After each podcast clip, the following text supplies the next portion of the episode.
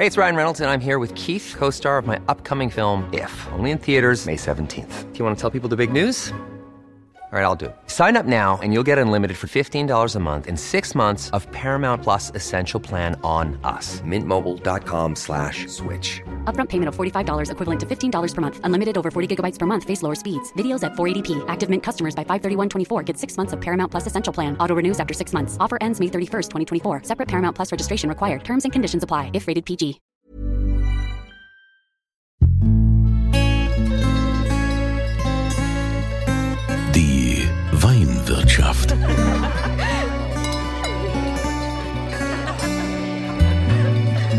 Das schöne Leben mit Andreas Kunze. Willkommen in der Weinwirtschaft.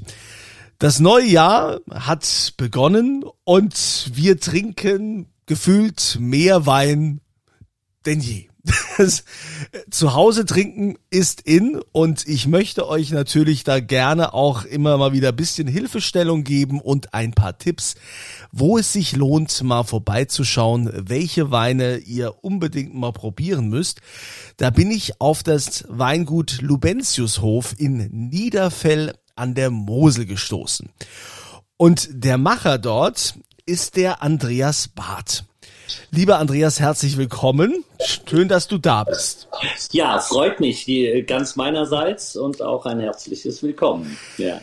Bei dir freue ich mich ja ganz besonders, auf einen zu treffen, der, sagen wir mal, die Liebe zum Wein dann irgendwann zum Beruf gemacht hat, aber jetzt nicht so, dass du das wirklich studiert hast, sondern du bist ja eigentlich eher so Quereinsteiger. Ja, genau so ist es. Wobei ich muss da immer dazu sagen, nach 27 Jahren in der Weinwelt relativiert sich der Quereinstieg dann doch schon gewaltig. Ja, äh, aber der, tatsächlich der Ursprung, der Ursprung. Ähm, es war mir nicht in die Wiege gelegt. Ähm, wir haben das eben kurz angerissen. Meine Herkunft von der Mosel ist tatsächlich meine einzige Verbindung, die ich zum Wein hatte, vom Ursprung her. Ja. ja. Mich äh, äh, trieb es erst ganz, also meine ganz, ganz große Leidenschaft nach wie vor, auch wenn sich da die Aktivität äh, äh, doch arg reduziert hat und sich aufs Hören beschränkt, äh, ist die Musik, war es immer ganz äh, äh, von, von allem äh, eine ganz tiefe Leidenschaft und äh, die mich da, habe das auch äh, sehr lange, sehr, sehr intensiv betrieben. Ähm, wollte sie aber äh, nie zum Beruf haben oder Beruf machen, weil ich äh, der ganz klaren Überzeugung bin, dass Dinge, die man, die man gut macht, ähm, damit braucht man eine gewisse kritische Distanz zu. Äh, und ja, das hatte ich bei, bei, der Musik nicht. Aber wenn ich ganz kurz einhaken darf, bei der Musik, was hast du denn genau gemacht an Musik? Ich habe gesungen, klassische Musik, also eher alte Musik in kleinen Ensembles, äh, eher im, im, sehr viel im, im Frankfurt-Mainzer Raum. Das war auch äh, ein, äh, ein Grund eines Ortswechsels. Ich habe mich dann aus, ja, es war jetzt nicht mangelndes Interesse, habe mich schon interessiert fürs Jurastudium entschieden. Ähm, bin dann nach Trier gegangen, das ist ja auch noch weinaffin und weinnah und bin der dann, aber habe den Studienort gewechselt, aber nicht, weil mir jetzt die Mainzer Uni irgendwie eine, eine äh, äh, mir bessere erschien, sondern weil ich da näher an meiner Musik war, die eben in, in Frankfurt hauptsächlich äh, stattgefunden hat. Ja. Jura äh, studiert. Ja, ja, ich habe das nur studiert. Weil du nicht wusstest, was du sonst machen sollst. Ja, es erschien mir damals eine solide Basis und, und äh, es ist auch tatsächlich so, dass, äh, naja, Nutzen relativiert sich. Äh, aber es gibt gewisse Strukturen, die ich da heute noch schätze.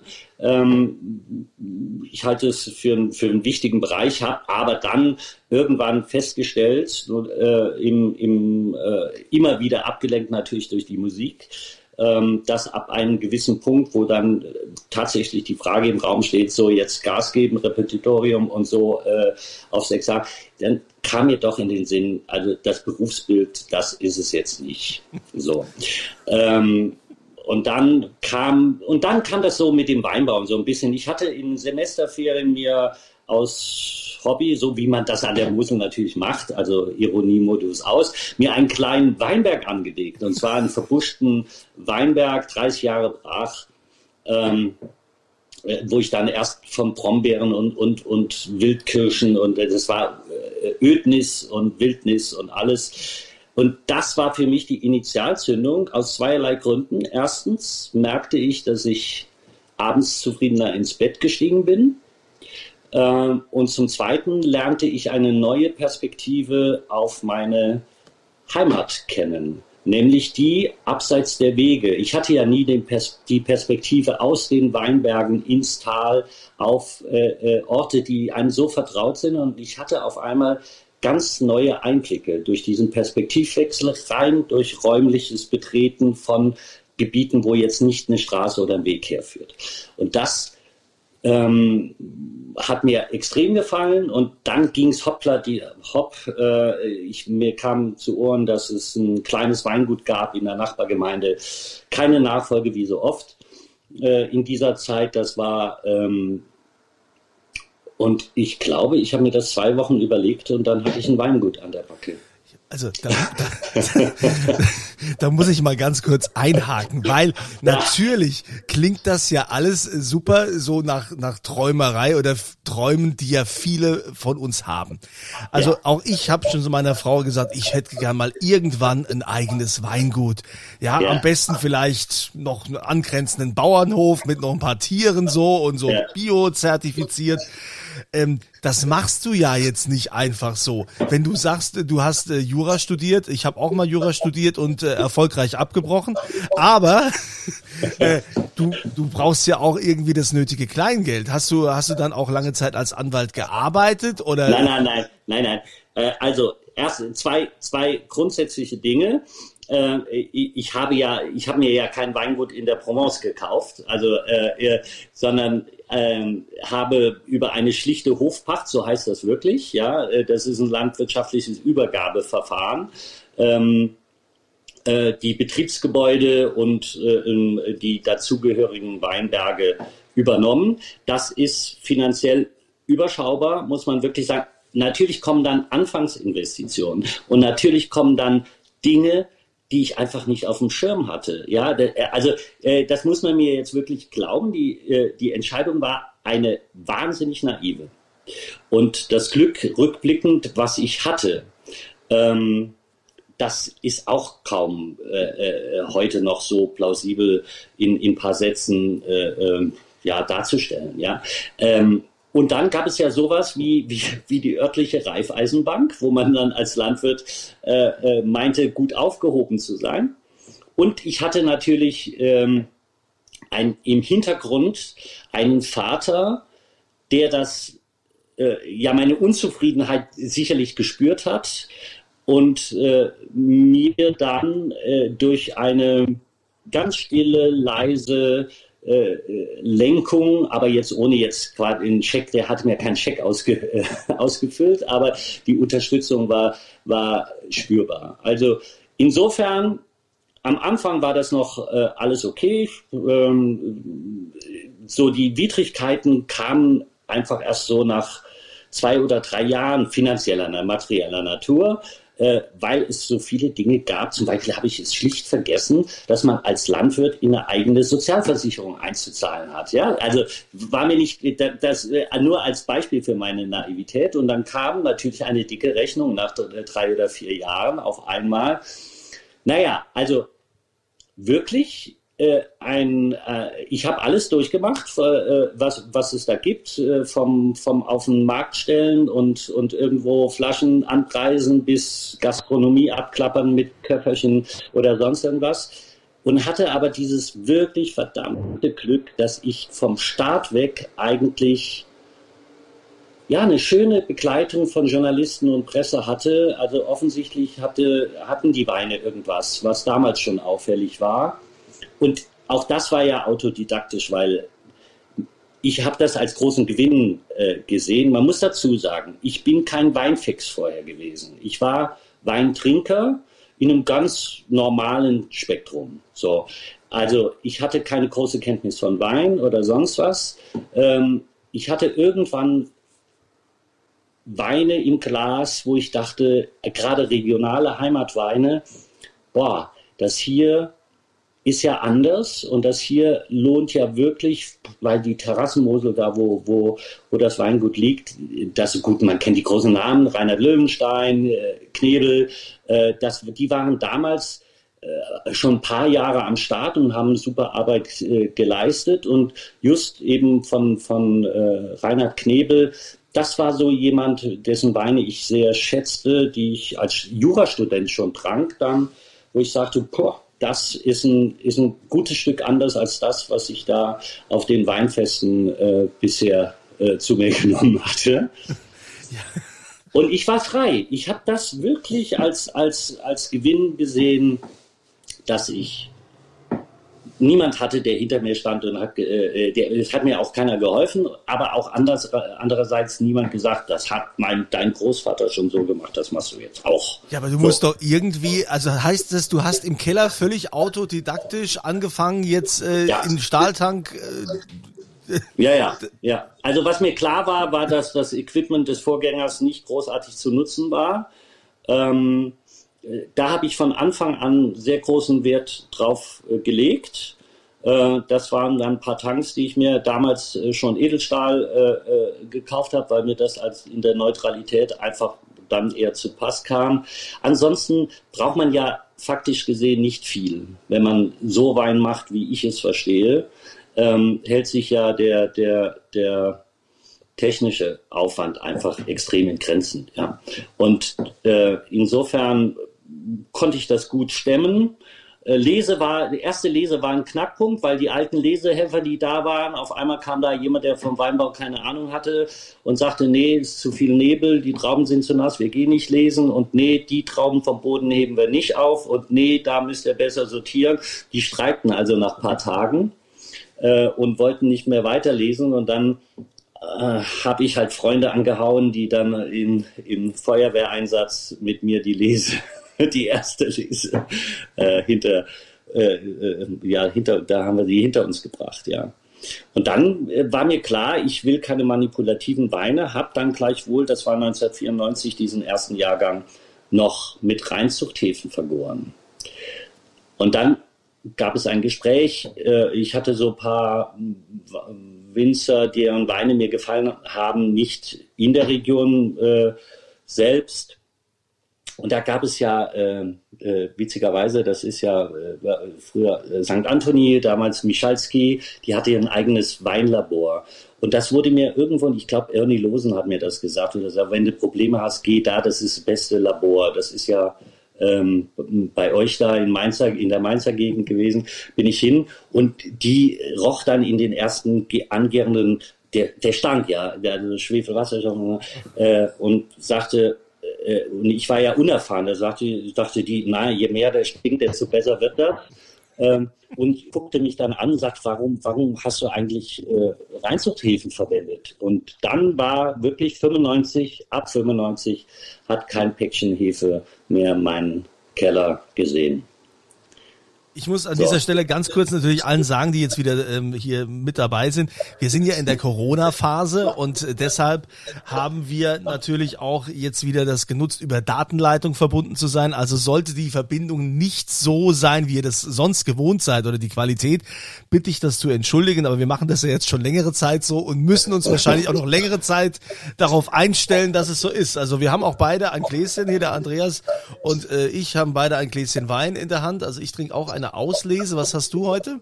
Ah, ich habe was, äh, äh ich habe ein Jura im Glas 2008 hm. ähm, von Domaine Pinier. Also ich, ich, wollte das einfach mal, der ist mir über, über, über den Weg gelaufen, der Wein, ich wollte das mal probieren, ist schön. Ich mag, ich mag ja so wilde Geschosse, äh, Jura und sowas sehr gern. Ja. ja, du bist ja jetzt auch ein, ein wilder Typ, das muss man ja ganz klar sagen, einer, der jetzt einfach ein Weingut dann übernommen hat der sich irgendwie Autodidakt beigebracht hat, den Wein selbst zu machen.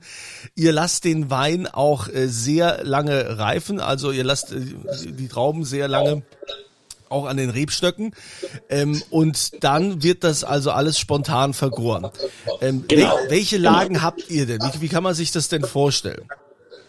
Also äh, äh, Schwerpunkt natürlich Riesling, gell? Und, und die, der, der Anfang, das waren zweieinhalb Hektar. Ähm, dann habe ich das Weingut auf, äh, auf vier Hektar äh, erweitert. Ähm, also Riesling, ja, das ist äh, und äh, witzigerweise ein bisschen Spätburgunder, der herrührt aus diesem ersten Weinberg, den ich mir noch zu Studienzeiten angelegt habe. Den habe ich nämlich zur Hälfte mit Spätburgunder und, und die andere Hälfte mit Riesling bestockt. Ansonsten habe ich nur Riesling-Weinberge. Ähm, also lese äh, Keltern, ich bin kein Dogmatiker und zwar in keinem äh, Bereich äh, des Weinbaus und auch persönlich glaube ich, hoffe ich nicht. Aber ähm, aber ich bin trotzdem ein Wenn-Dann-Typ, ja.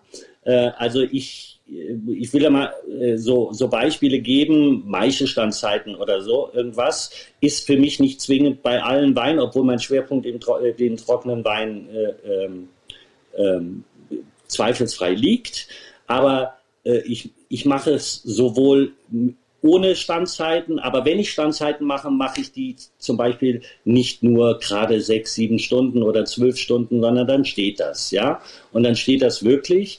Oder, oder was, was die Trockenheit oder den Restzuckergehalt in Wein anbelangt, da bin ich auch wenn dann, ja. Also trocken heißt bei mir wirklich äh, sehr trocken und ich mag diese Changierenden, die ihren Reiz haben, charmant sind, aber das zieht sich eben durch. Äh, und, und bei der, der, der einzige äh, äh, Punkt in der Weinbereitung, wo ich wirklich sage, das ist No-Go, ich weiß, dass es tolle Weine gibt, die Reinzucht vergoren sind. Überhaupt keine Frage. Großartige Weine, auch große Weine. Aber es gibt kein Nebeneinander zwischen Spontangärung und Reinzuchtgärung in einem Keller. Das ist Trugschluss. Wenn ich, da muss ich mich auch nicht lange mit, den, mit der Hefe auseinandersetzen, wenn ich mit einem geöffneten Päckchen Hefe durch den Keller laufe, habe ich das Millionenfache an Hefekulturen eingebracht von dieser Reinzuchthefe, die in Spontanflora überhaupt dort vorhanden wären. Also insofern, das ist der einzige Punkt, äh, wo ich sehr strikt bin und dann eben sage, ihr, man muss sich in einem Keller entscheiden, was man tut. Ich habe eben mich zur Spontangärung dann eben entschieden, sage dann immer, weil ich nichts anderes kann. Und dann äh, beginnt die Gärung, die, äh, deswegen dann auch gerne der Edelstahl, weil die Gärung verläuft nicht innerhalb von 30, 40 Tagen, sondern, ähm, naja, plausibel wird es dann, wenn ich jetzt sage, mein 2019er, 19, gärt immer noch.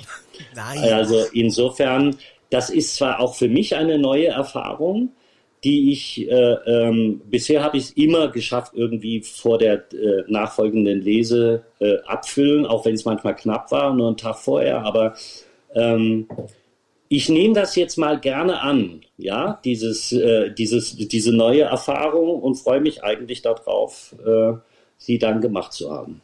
Ja, aber was ist denn der Reiz an, an der Spontangärung? Also du hast dich ja bewusst dafür entschieden, du sagst jetzt okay, weil ich nichts anderes kann, aber ähm, du äh, ist das ist das vielleicht doch irgendwie der Künstler in dir, wo man sagt, Musiker, Sänger, er liebt die Kunst, die Musik, einfach mal laufen lassen, so wie eine Jam Session. Ja. Ja, ja äh, äh, ich weiß jetzt nicht, ob es ist Künstler, aber es ist durchaus die Freude am Experiment, durchaus die Freude daran, Grenzen aus, auszureizen, aber durchaus getragen von, von einem Bewusstsein, dass ich eben sage, Wein, zumindest eine gewisse Art von Wein kann man nicht machen. So, die entziehen sich dem Machen, äh, sondern man kann sie allenfalls begleiten, für Bedingungen sorgen, kontrollieren, das alles kann man.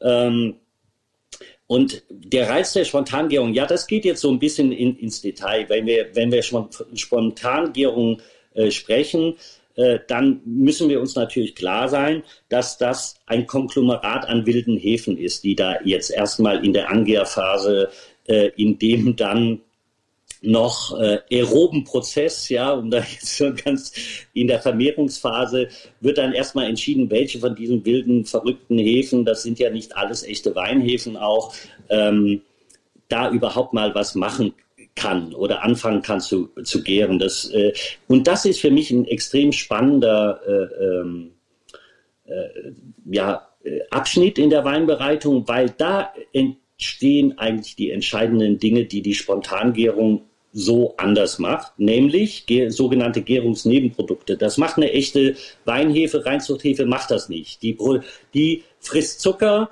produziert Alkohol und scheidet CO2 dabei aus. Ja, so das ist das, was eine echte Weinhefe macht.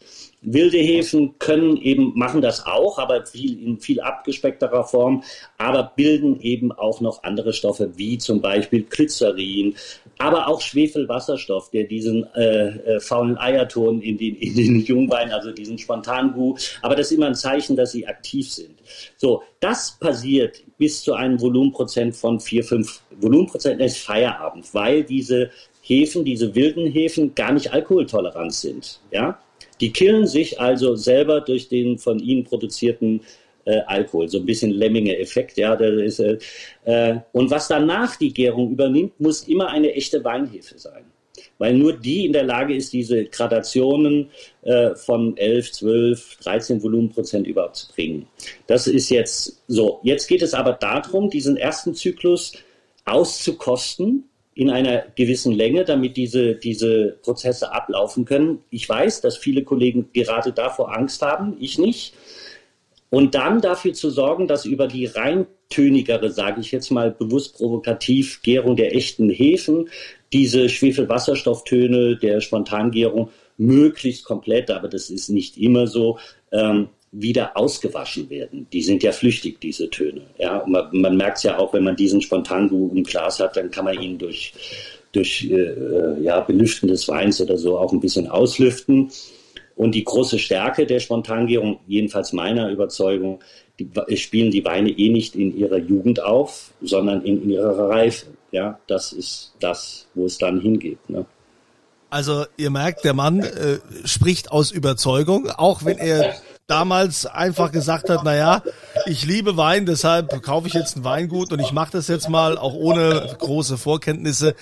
Ähm, das, was er macht, wenn richtig, ne? Ohne wenn und aber oder wenn dann aber, so war das ja. irgendwie. Ähm, nichtsdestotrotz, gerade vielleicht auch weil du so bist, wie du bist, hat dich ja auch Günther Jauch ausgesucht für sein Weingut Ortegrafen, ähm, weil der hat gesagt, das ist ein Typ, den brauche ich hier bei mir.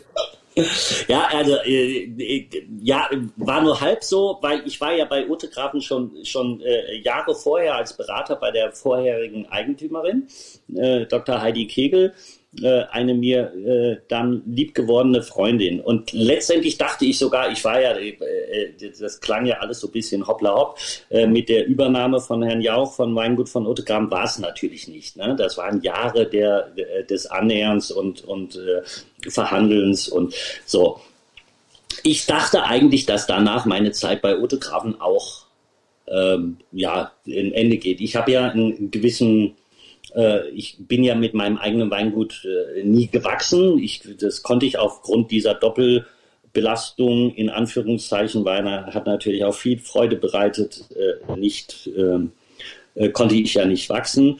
Aber dann kam diese Frage, wir, Herr Jauch und ich haben uns ja auch in, diesen, in dieser Zeit kennengelernt, kam die Frage, wollen Sie nicht, ich brauche jemand, der da den Hut auf hat, äh, das war eine, eine, nicht einfache Entscheidung, weil das natürlich noch mal mehr bedeutet. Ne? Also es ist ein Teil für die Weine verantwortlich zu sein wie vorher und dann wirklich aus dem Vollen schöpfen zu können, aber ansonsten keine äh, wirtschaftliche äh, Verantwortung für das Weingut zu tragen. Und das änderte sich ja dann mit dieser Entscheidung der Geschäftsführung und, und äh, für die Weine aber weiter auch äh, verantwortlich zu zeichnen aber äh, natürlich auf so Lebenswegen äh, wächst einem das eine oder andere schon ans Herz. Und Otto Graben ist mir auch ans Herz gewachsen, neben meiner, sage ich jetzt mal, Experimentiergarage Lubentiushof. Ähm, und dann habe ich halt froh Ja gesagt und wie das so ist, auch da sind jetzt wieder zehn Jahre drüber und Wahnsinn, wie die Zeit rennt. Ne? also ich fand auch bemerkenswert, ich habe was Interessantes auf äh, deiner Homepage entdeckt. Und zwar, wenn man eine Weinprobe machen möchte bei euch, ja, wird man auch zur Kasse gebeten. Ja, also die Weine kann man nicht einfach so probieren. Und ähm, das ist ja das, was, was mich immer aufregt bei so einigen Winzern, wo ich so denk, hey, ich bin doch bereit, ich komme hierher, ich will Geld ausgeben, ich will Wein kaufen. Und dann willst du jetzt vorher, damit ich deine Weine probieren kann, willst du Geld von mir. Da musst du doch irgendeine einschneidende Erfahrung gemacht haben, dass du gesagt hast, so, wer hier Weine probiert, der wird auch abkassiert. Wie kam es denn dazu? Ja, also äh, gut, das klingt jetzt erstmal so, aber äh, du, du hast ja da auf der Website zu Recht, das sind sehr umfangreiche Weinproben. So, die, äh, die da genau da unter dem Budget, äh, was du da angesprochen hast, ab, also dauert zwei, zweieinhalb Stunden. Das ist so ein Weingespräch. Äh, äh, wie wir jetzt plaudern, plaudern, das ist also keine Weinprobe. Das hat mit der Struktur des Weingutes zu tun. Äh, das Weingut Lubenzushof hat keine Öffnungszeiten, äh, können wir ja nicht haben, weil ich ja gar nicht weiß, wo bin ich jetzt, ja, äh, in dem Moment, also telefonisch, man kann es versuchen, aber äh, die Chance, jemand anzutreffen, ist sehr gering. Also verabredet man sich irgendwie telefonisch oder sonst irgendwas.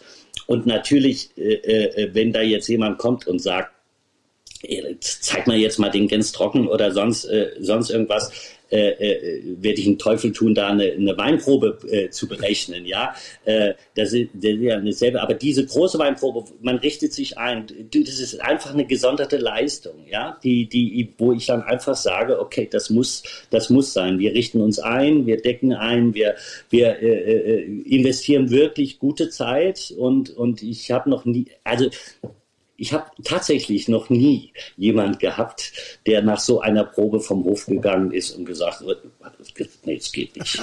Also, geht ja gar nicht. Gut, also wenn das ja so war. Nee, weil ich hatte letztens tatsächlich Erfahrung, wo ich äh, Kollegen geschickt habe, Kollegen vom Fernsehen, die habe ich zu einem Winzer geschickt, zu, zu einem eigentlich befreundeten Winzer und habe noch zu ihm gesagt, hey, ähm, bitte jetzt mach die großen Sachen auf, ähm, die sind begeisterte Weintrinker und leidenschaftlich und die werden auch genügend Umsatz machen. Ne?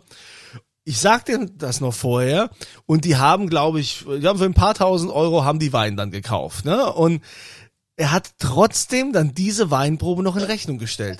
Und ja, das finde ich okay. irgendwie nicht in Ordnung. Das sind so Dinge, die mich aufregen, wo ich so denke, Leute, ja, warum... Muss also, nicht sein. Da kann man doch großzügig sein, wenn ich doch dann Umsatz mache und so. Das ist so ein bisschen kleinkariert. Naja. Ja? Nein, nein, also das, das ist nicht gemeint. Deswegen steht es ja im Internet auch genauso drin, Weinerlebnis, nicht Weinprobe. Also da, das ist, das ist aber, äh, davon unterschieden wird jetzt, ich komme mal vorbei und probiere mal äh, ähm, Wein, das, das ist was ganz anderes. Also, okay. Äh, da, da bin ich beruhigt, Andreas, weil du siehst, äh, mein Herz äh, hängt da dran und ich bin ja, da, ja. bin da, habe da schon einige Enttäuschungen erleben müssen. Deshalb freut ja, mich das zu hören. Ja, die Mosel an sich ist ja, äh, ja, das, die hatte ja auch mal eine Zeit, in der sie eher verpönt war. Und jetzt hat man so das Gefühl, dass die Mosel ein riesen Comeback feiert. Gerade so äh, die Kabi-Weine.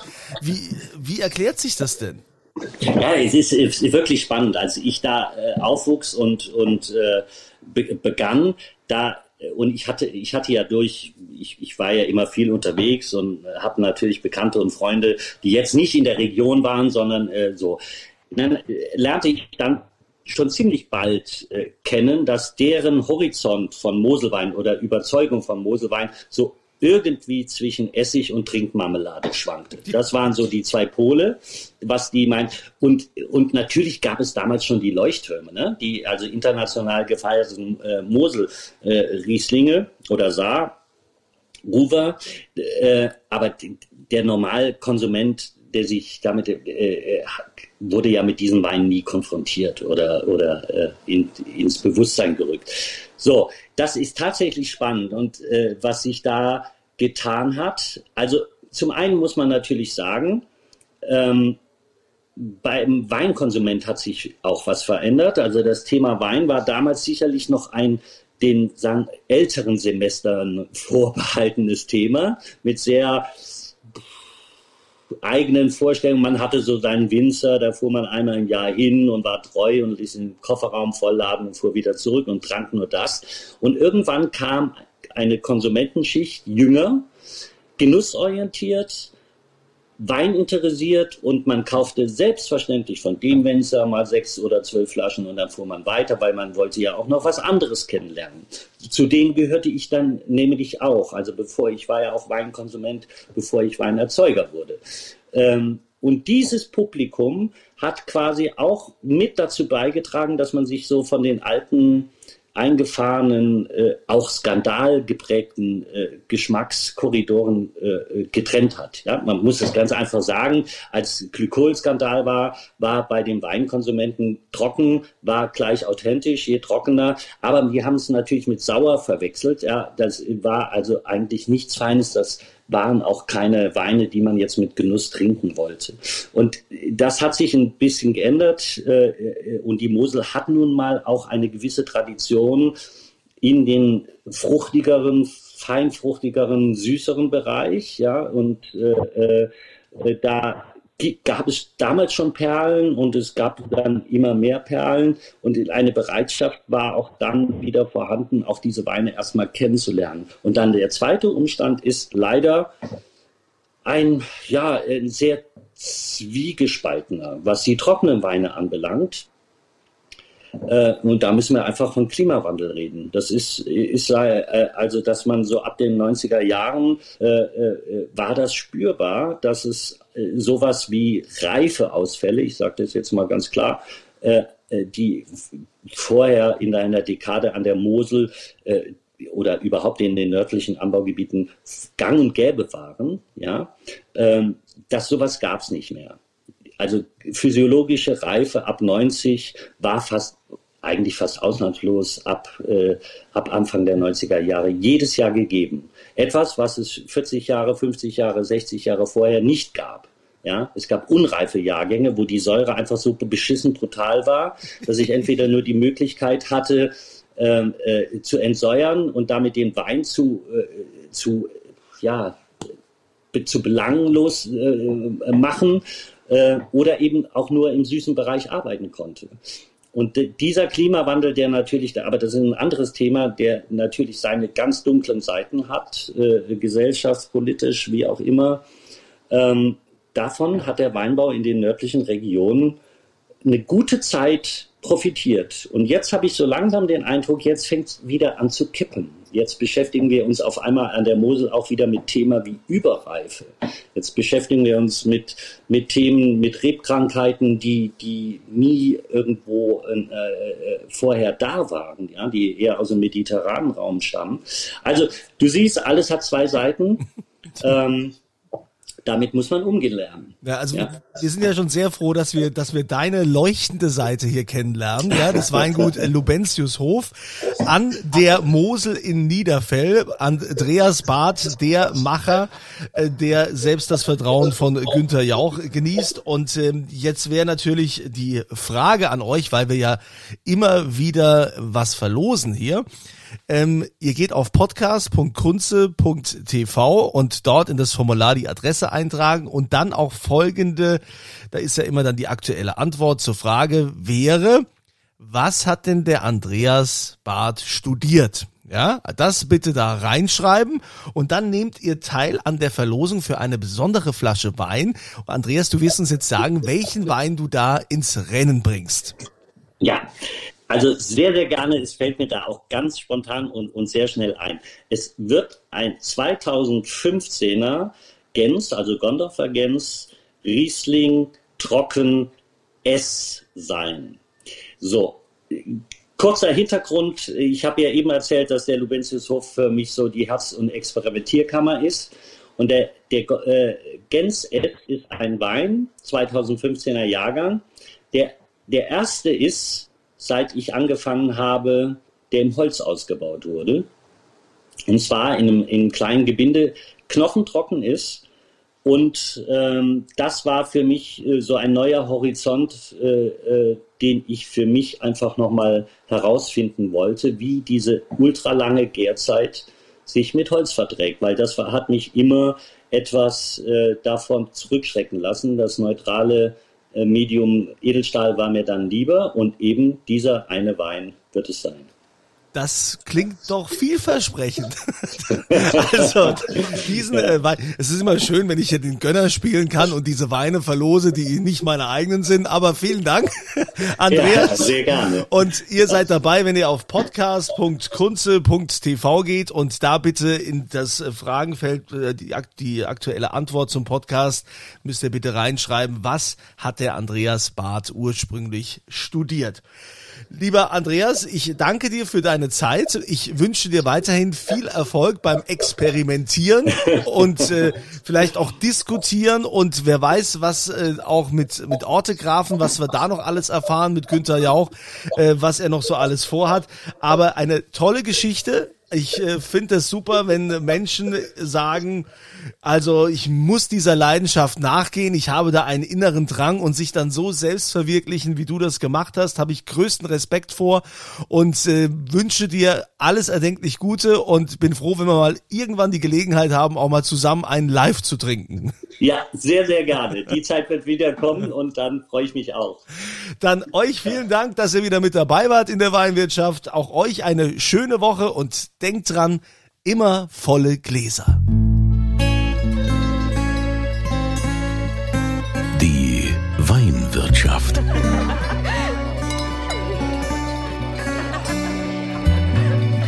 Das schöne Leben mit Andreas Kunze. Die Weinwirtschaft wird produziert von Podcast Monkey. Podcast-monkey.com. Ever catch yourself eating the same flavorless dinner three days in a row?